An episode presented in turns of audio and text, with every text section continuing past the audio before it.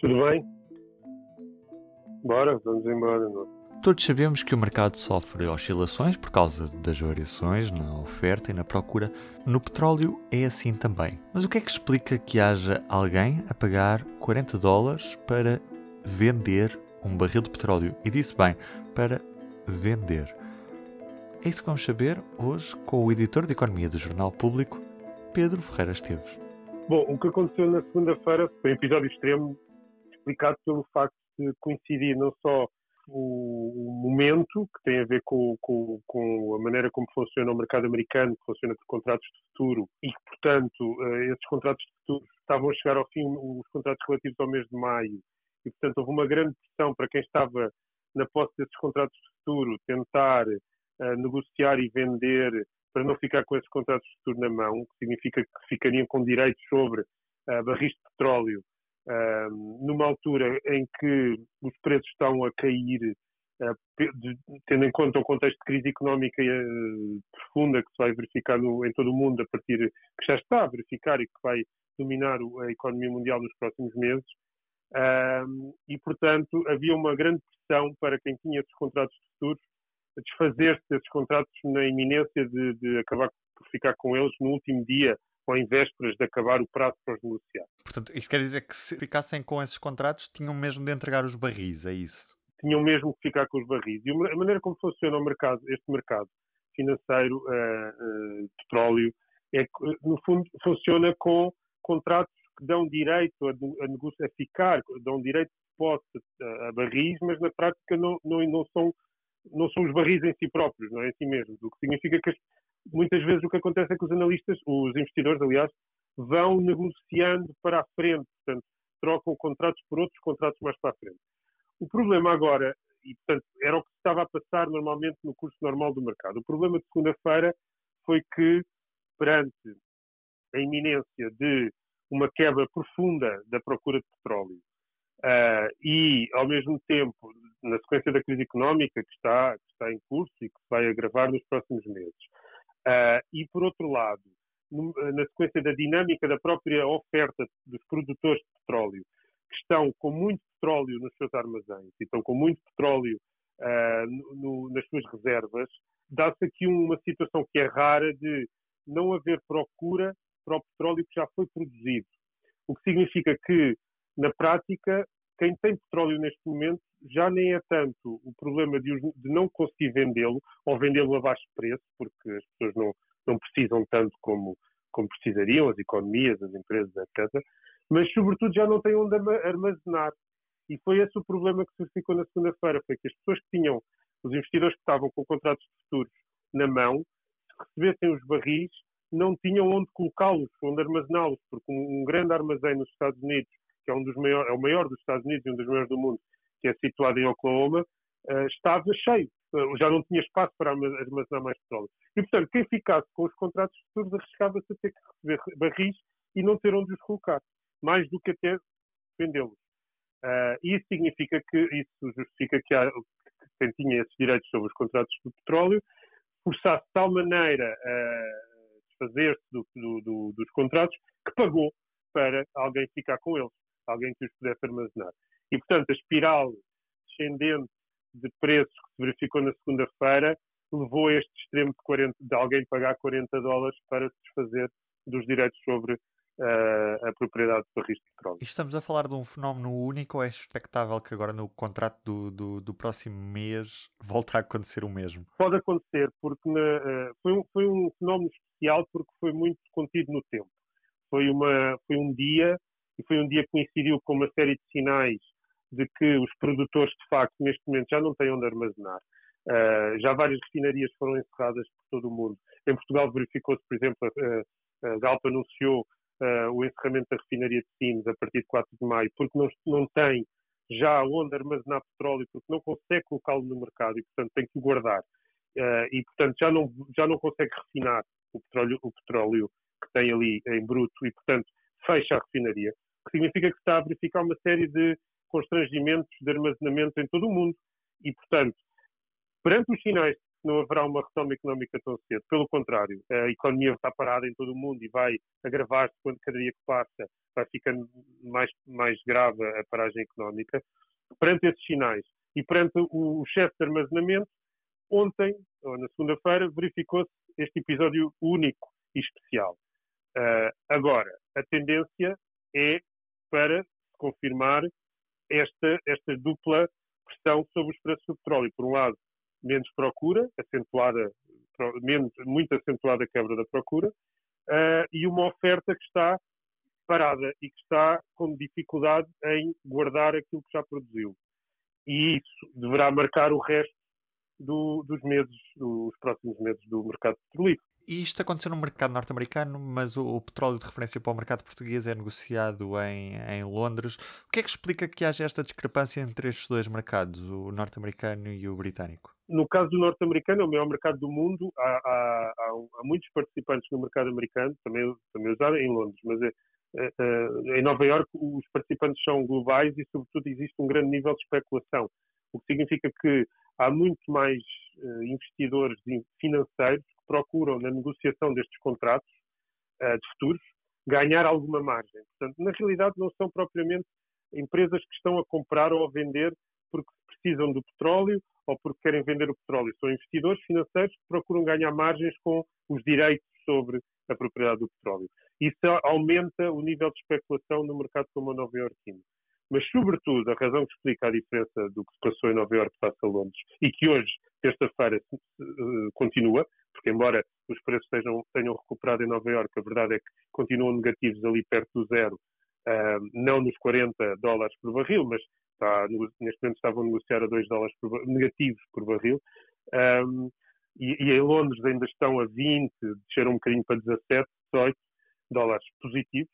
O que significa esta, este, este diferencial tem a ver com tal o tal armazenamento naquele, naquela reserva muito grande que existe em Oklahoma, nos Estados Unidos, e que foi aí, no fundo, o gatilho para o mercado perceber da dificuldade de armazenar petróleo que fosse comprado no, no, nos, mercados, nos mercados de Nova Iorque. Essa foi a grande diferença, porque foi uma, um, por proximidade e, no fundo, porque os Estados Unidos são um grande produtor de petróleo, uh, explica que tenha sido ali naquele mercado esta, esta, esta queda abrupta do preço. Agora, nada invalida, pelo contrário, que o Brent, e neste caso o mercado londrino, também não seja um, alvo de uma queda, se calhar não tão abrupta em tão curto espaço de tempo, mas gradualmente caminhar para valores como os que se verificam neste momento em Nova Iorque. É isso que os analistas têm uh, esperado e têm, têm estimado que possa acontecer. Que consequências é que podemos esperar para o consumidor final do mercado português? Só uma baixa de preços nos combustíveis uh, ou podemos esperar mais algum tipo de consequência direta disto? Para Portugal, no geral, chamemos assim, uh, há vários, vários efeitos disto. No, nas, nos combustíveis, portanto, no preço de, de, dos postos de combustível, no, o impacto não é proporcional ao que se passa no mercado, no mercado do, do petróleo isto porque já, já não era, e portanto esta tendência de, de descida do preço do, do, do, barril uh, já, vinha, já se verificava há alguns meses, foi até objeto de negociações dentro do, da OPEP, a maior organização de países produtores do mundo, para tentar travar um pouco a produção, para reduzir um bocadinho a produção, para tentar adequar a produção à, à quebra da oferta, mas não estava a conseguir, o que significava que não só a produção caiu muito desde janeiro, mas o preço também caiu e, portanto, na prática, esta tendência de descida dos preços já se verificava. Isso já se verifica nos postos de abastecimento, mas de forma muito pequena, muito ligeira, muito residual. Isto porque para dentro do preço entram vários fatores, não só o preço da matéria-prima, que é o que é, na prática, negociado no mercado londrino, no Brent, mas também outros fatores como a, a margem de refinação, que continua razoavelmente, não diria alta, mas, mas não está nestes níveis uh, do preço da matéria-prima, portanto há ali uma margem de refinação continua, apesar do preço do, da gasolina e do gasóleo, mas sobretudo os impostos. E, portanto, uma vez que os impostos uh, dominam, no fundo, são a grande fatia de, da composição do preço da gasolina e do gasóleo, significa que isso dá uma certa estabilidade nas subidas e nas descidas uh, para, para não se verificarem estes movimentos tão abruptos. Agora, na prática, perante o que está a passar no mercado, nos mercados internacionais é de esperar que o preço na, na, nas bombas de gasolina baixe. Uh, baixe gradualmente, vá acompanhando as tendências do mercado de menor procura e, e oferta ainda muito grande e acabe por uh, vir a descer ao longo dos tempos. Isso é um efeito que seguramente os, os consumidores portugueses vão sentir. Depois, a prazo, existem outro tipo de efeitos. Um, um que poderá acontecer já numa das grandes empresas portuguesas, que é a Galp, uh, com milhares de trabalhadores, mas também com muitos investidores e muitos acionistas e pequenos acionistas que poderão, de facto, sentir algum, alguns danos, uh, uma vez que a Galp vai ter algumas dificuldades neste momento, nos próximos meses, para comercializar aquilo que é a sua grande uh, fonte de receitas, que é, que é os combustíveis. Uh, também para refinar, porque também é refinadora e também tem refinarias, e portanto aí também terá algumas dificuldades. Uh, por outro lado, naquilo que a Galp estava a investir muito, que era na exploração uh, de petróleo, também existe agora aqui um forte constrangimento a novos investimentos nesta área, portanto a Galp também poderá ser pressionada a redefinir um pouco a estratégia. Finalmente, o outro efeito que pode existir tem a ver com a receita fiscal do, do que está indexada ao, aos combustíveis. Uh, como disse, uma parte considerável do preço de, dos combustíveis é, é, são, são, impostos. O facto do preço do petróleo estar a descer nos mercados reflete uma expectativa de uma grande retração económica, uma retração dos consumos e, portanto, a receita fiscal, embora por via indireta, a receita fiscal do Estado uh, também poderá sentir ali um impacto negativo e, e cair.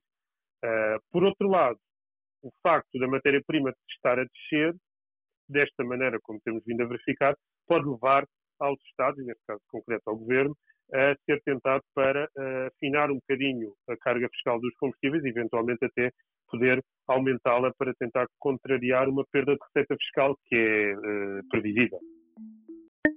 Em todos os momentos, a fidelidade continua consigo, para que a vida não pare. Fidelidade Companhia de Seguros S.A. Outra das consequências muito sérias desta desta descida foi abrupta na segunda-feira, mas que será gradual nas próximas semanas do preço do petróleo, uh, tem a ver com o impacto muito grande que terá nos países produtores e naqueles países mais dependentes das receitas do petróleo, desde os maiores, uh, e estamos a falar de potências como a Rússia, por exemplo, que é um dos grandes produtores de petróleo e, e cuja a força, digamos, a dinâmica geopolítica está muito dependente da capacidade petrolífera que tem e também de gás, não só de petróleo, mas de gás. O gás também, por sua vez, também será de alguma forma afetado, embora não tanto quanto o petróleo, pela retração do, das economias. E, portanto, a Rússia sofrerá muito com uma queda acentuada e, sobretudo, uh, permanente, um preço baixo permanente do petróleo, uh, criará grandes dificuldades a, a, a países produtores como a Rússia, também a Arábia Saudita, embora a Arábia Saudita de outra forma, porque a Arábia Saudita produz petróleo de forma muito barata, ao contrário, por exemplo, do, da Rússia, onde produzir petróleo é caro, e portanto a Arábia Saudita é atingida na, no volume significativo de receitas que tinha com a venda de petróleo, mas ainda consegue manter alguma margem para aguentar esta fase de, de preços baixos do petróleo. Uh, mas depois temos também países e potências como os Estados Unidos, já são praticamente autossuficientes em petróleo. Isso também ajuda a, explicar um pouco a quebra dos preços, porque os Estados Unidos eram grandes importadores de petróleo e nos últimos anos passaram a produzir muito, que permitiu aos Estados Unidos ser autossuficientes neste momento em petróleo. Ainda assim, vão ter algumas dificuldades porque o preço está, está, está baixo.